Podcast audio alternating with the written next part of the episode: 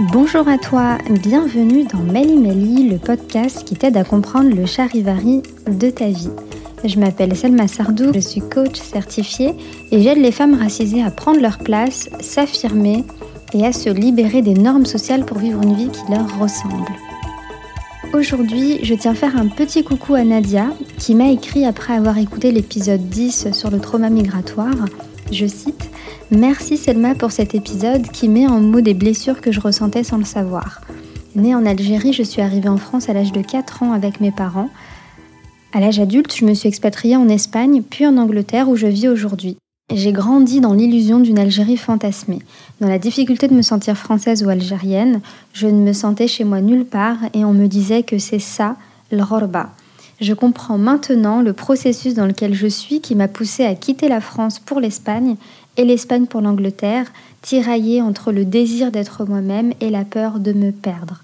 Comprendre ça a été une révélation pour moi. Merci Nadia.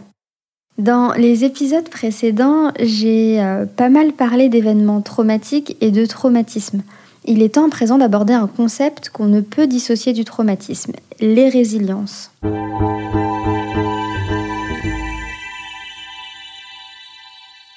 J'ai bien dit résilience au pluriel et non pas la résilience comme on l'entend souvent. Qu'est-ce qui se cache derrière euh, ce mot qu'on peut juger un peu galvaudé de nos jours? Comment est-ce qu'on peut s'en servir pour faire face au traumatisme? On va développer tout ça dans ce onzième épisode.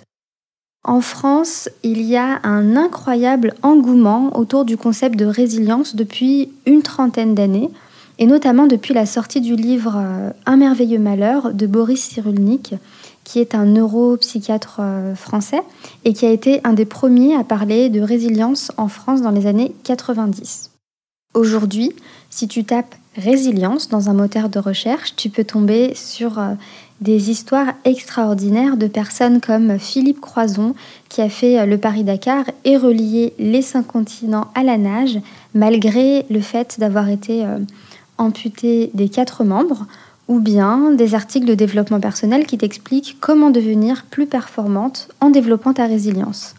Et c'est bien beau tout ça, mais le risque, c'est euh, qu'on tombe dans l'injonction d'aller bien et le culte de la performance. Or, ce n'est pas ça, être résilient. Ce qui ne nous tue pas ne nous rend pas plus forts. Ce qui ne nous tue pas nous laisse une empreinte traumatique. Donc on peut être résilient et aller mal, on peut être résilient et ne rien faire d'extraordinaire dans l'absolu. D'ailleurs, je vais même aller plus loin. On est toutes résilientes. Si on en revient à l'étymologie du mot résilience, il vient du latin resilio, qui veut dire sauter en arrière. Resilio a donné en français le mot résilier, qui signifie mettre fin à un contrat. On a là cette idée de revenir en arrière sur une parole donnée. En anglais, cette même racine a donné le mot résilience qui désigne la résistance à un choc et l'habileté à reprendre sa forme initiale. Ce mot a beaucoup été utilisé dans un premier temps en physique pour désigner des matériaux qui peuvent reprendre leur forme initiale après un choc. Et dans le champ de la psychologie, on définit la résilience comme la capacité à surmonter un traumatisme ou de continuer à se construire dans un contexte qui serait a priori hostile. Aux États-Unis, une psychologue nommée Amy Werner a suivi près de 700 enfants vivant dans les rues d'Hawaï, sans famille et victimes de nombreuses agressions sexuelles et physiques. Une trentaine d'années plus tard, elle s'aperçoit que 28% d'entre eux ne souffrent plus de traumatisme ni de troubles psychologiques majeurs et ont une vie stable qui correspond aux codes sociaux de l'époque. Donc un couple avec des enfants, un emploi stable, etc. Elle en conclut que ces 28% ont une capacité à surmonter les traumatismes supérieurs aux autres. Et dans son étude, ces personnes forment le groupe des résilients. On a là une première définition de la résilience qui donne l'impression que c'est une capacité, une force. On l'a ou on l'a pas. Si on l'a, tant mieux. Sinon, bah, on est condamné à rester traumatisé toute sa vie. Et cette définition est à mon sens assez stigmatisante pour ceux qui ne font pas partie de, des 28% de résilients. Et une autre limite de ce concept, c'est qu'on mesurait alors la résilience en fonction de ce qui est socialement valorisé. Comme euh, là, euh, le fait d'être en couple avec des enfants et un emploi stable, ça démontrerait une certaine résilience. Dans les années 90, Boris Cyrulnik s'intéresse à ces questions et ses travaux sont majeurs hein, pour la compréhension du concept. La résilience est pour lui un processus qui s'enclenche lorsqu'on vit un traumatisme. Boris Cyrulnik s'appuie sur les travaux d'Amy Werner et de John Bowlby, qui définissaient quant à lui la résilience comme un ressort moral, ancré dans l'intimité de l'individu et acquis grâce à l'attachement des parents et notamment de la mère qui donnerait un fort sentiment de sécurité à l'enfant et qui lui permettrait de développer cette fameuse résilience. Et c'est finalement chez Serge Tisseron, psychiatre et psychanalyste français, qu'on trouve, à mon sens, la définition la plus complète de ce concept. Selon lui, la résilience n'est ni une qualité, ni un processus, ni une aptitude, mais les trois en même temps. Et oui, Résilience avec un E désignerait donc la qualité, ce qu'on entend le plus fréquemment. Résilience avec un A désignerait le processus et la résilience avec un R majuscule désignerait la force, l'aptitude individuelle et collective. Toujours selon euh, Serge Tisseron, la résilience ne concerne pas uniquement l'aptitude à se reconstruire après un événement traumatique, et il distingue quatre phases. La première phase étant de se préparer au traumatisme. Car lorsqu'on sait ce qui peut nous arriver, on est plus enclin à se reconstruire après l'événement traumatique. La deuxième phase étant de résister au traumatisme, tout simplement survivre pendant et après l'événement traumatique. La troisième phase étant de se reconstruire, c'est-à-dire retrouver ses capacités après l'événement traumatique, mais aussi développer de nouvelles aptitudes ou capacités. Mais attention, être résiliente ne veut pas dire être plus forte ou plus faible. On est tout simplement différente. Et la quatrième phase étant de consolider le rétablissement.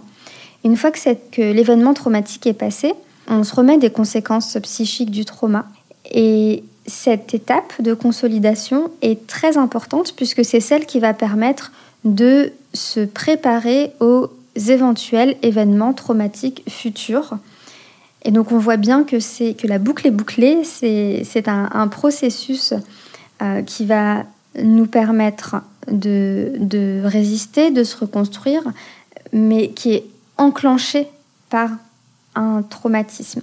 Donc on a une, une aptitude, une, une force qui, qui se déploie quand on est confronté au traumatisme.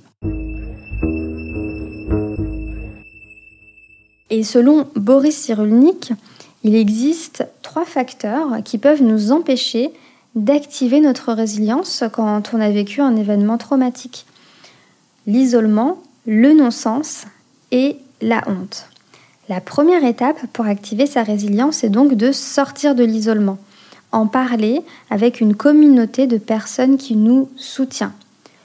Le non-sens, c'est l'incapacité ou l'impossibilité à raconter ce qui s'est passé. Se réapproprier son histoire, à raconter de quelque manière que ce soit, par écrit, par toute forme d'art ou juste en parlant, c'est en soi salvateur. Et enfin, sortir de cette honte qui nous paralyse. On peut la traîner pendant des années et euh, se sentir diminué par l'événement traumatique. On peut aussi culpabiliser en se disant qu'on aurait pu agir autrement, qu'on aurait dû se défendre, etc. Sortir de la honte, c'est aussi se rendre compte qu'on est coupable de rien. Et là encore, échanger avec des personnes qui ont le même vécu que nous, ça peut aider à dépasser cette honte. Tu l'auras bien compris, lorsqu'on a une histoire collective comme la nôtre et qu'on vit l'intersectionnalité dans nos sociétés, on vit des expériences traumatiques à répétition. Donc peu importe si tu n'as pas fait le tour du monde à la nage, si tu n'es pas artiste peintre ou musicienne renommée, le fait d'être toi dans ce monde qui n'a pas été pensé pour toi, c'est déjà être résiliente. Merci d'avoir écouté ce onzième épisode de Mali Mali. Pense à le partager autour de toi. Si tu souhaites continuer la discussion autour des traumas et de la résilience, je t'invite à me rejoindre le samedi 17 octobre pour une journée d'atelier en ligne autour du trauma racial. Tu trouveras toutes les infos nécessaires pour t'inscrire en cliquant sur le lien dans la description. À très vite dans Mali Mali.